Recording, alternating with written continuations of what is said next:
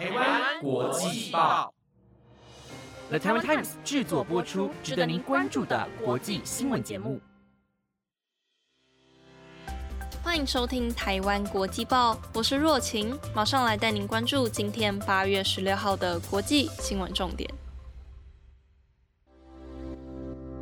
各位听众朋友们，大家晚安。不知道大家在东京奥运结束过后啊，会不会有比赛阶段的症状？像是我的妈妈，现在每次看到我，都会大喊：“好无聊啊，还我奥运比赛！”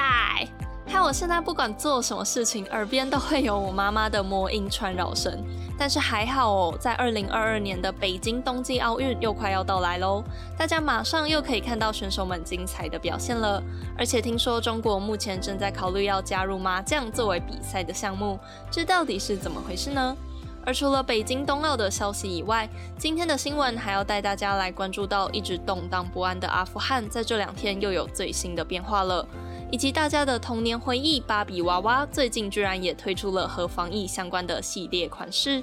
想知道更多详细的新闻内容吗？那就要一起来听完台湾国际报哦。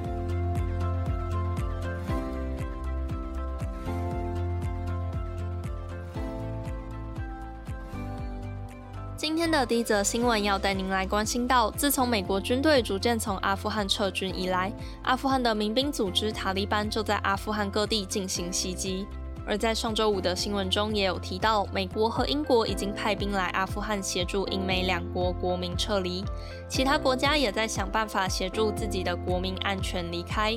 但是现在，除了外国人想要离开阿富汗以外，连阿富汗的民众都迫切的想要离开自己的家乡。因为塔利班即将要重新掌控阿富汗了。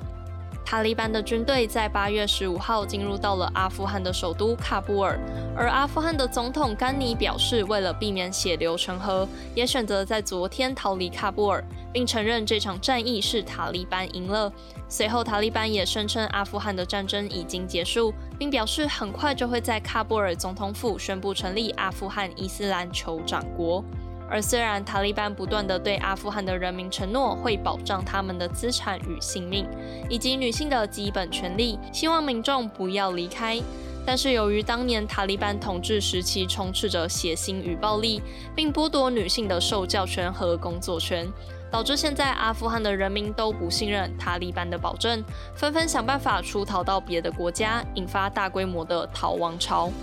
现在有许多国家都在撤离在阿富汗的大使馆，并把国人们接回自己的国家。但是对于许多从阿富汗逃离的民众来说，他们已经无国可归。所以现在各国也针对阿富汗难民的安置紧急讨论当中，希望能提供给已经饱受战争摧残的他们一个可以安身立命的地方。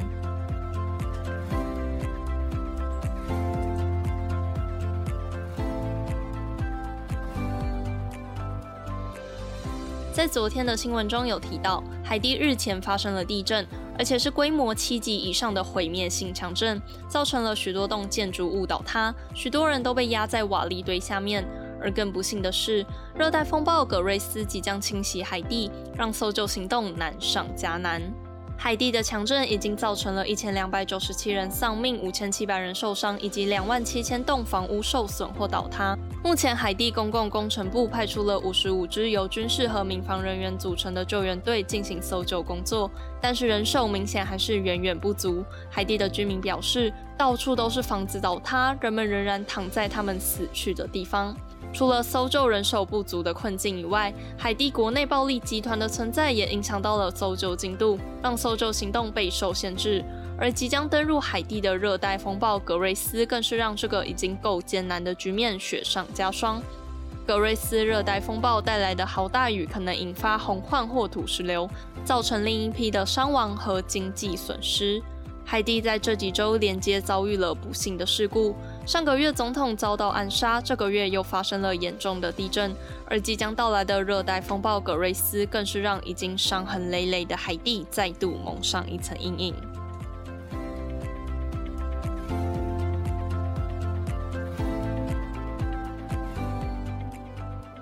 接下来带您来关心到，印度总理莫迪在八月十五号的时候宣布要推行国家基础建设计划，预计会投入大约三十七兆新台币来完成这个全面性的基础建设，希望借此振兴经济的成长以及发展为能源独立的国家。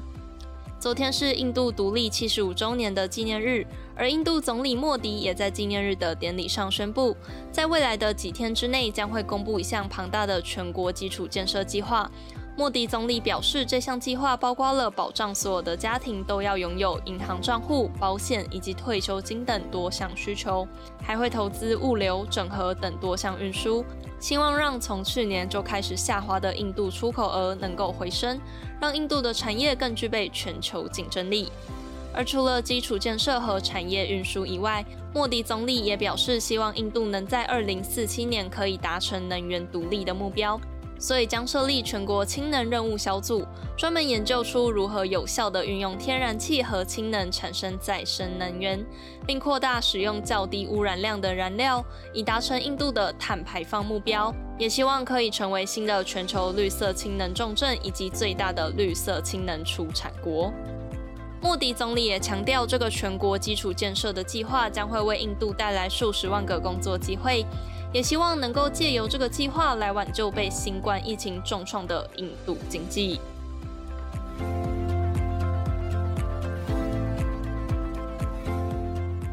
提到男女老少都会喜欢的游戏，您会想到什么呢？没错，相信大家现在浮现在脑中的应该就是麻将吧。毕竟台湾人喜欢麻将的程度可是世界有目共睹的。而目前，二零二二年冬季奥运主办国北京也正在考虑要将这个近年来风靡全球的游戏列入奥运的比赛项目当中。每届的奥运主办国都可以针对现有的比赛项目提出调整或是新增提案。像是不久之前结束的东京奥运就新增了空手道、滑板、冲浪、运动攀岩以及垒球等多个项目。法国也曾经在二零一九年将星际大战中的武器光剑列为正式的比赛，而中国也在衡量夺牌的胜算之后，考虑将麻将新增为北京冬季奥运的项目。事实上，在二零一七年，国际智力运动联盟中国籍的主席陈泽兰就曾经宣布要推动麻将列入二零二二年的北京冬奥项目当中。麻将是由中国人发明的，随后逐渐传入了各个国家，让全世界都风靡于打麻将。日本甚至还研发出自动麻将机。但是后来各国都发展出了属于自己国家的玩法，每个国家的麻将规则并不一样，所以现在还在讨论要如何制定出一个公平并且统一的麻将规则。对于很多人来说，麻将的乐趣在于大家一起斗智斗运气，以及不知道是否会赢钱或是输钱的刺激感。但是在这里还是要提醒一下大家：小赌怡情，大赌可就伤身和伤和气了。如同在上个礼拜一说到的，凡事都记得千万要适可而止啊！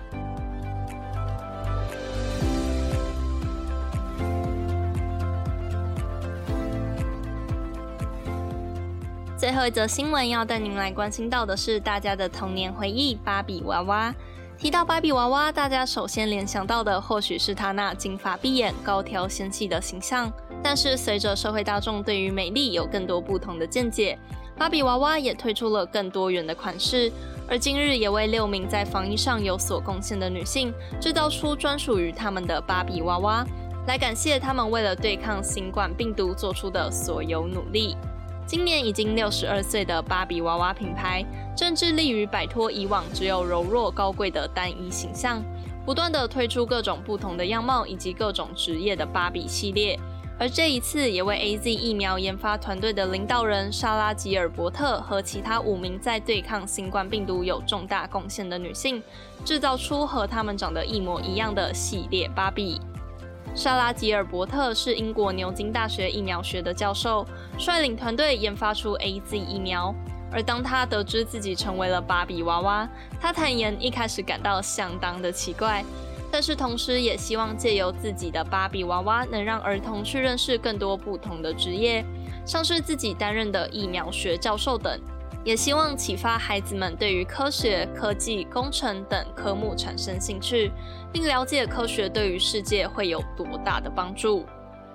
随着男女平权意识的兴起，芭比娃娃所从事的职业也越来越多。而芭比娃娃的公司也试图透过芭比的形象来告诉女孩们，女生未来能做的工作和男生一样多，不要再被传统的定义所局限。不管你是什么职业、什么样貌，都和芭比娃娃一样的耀眼。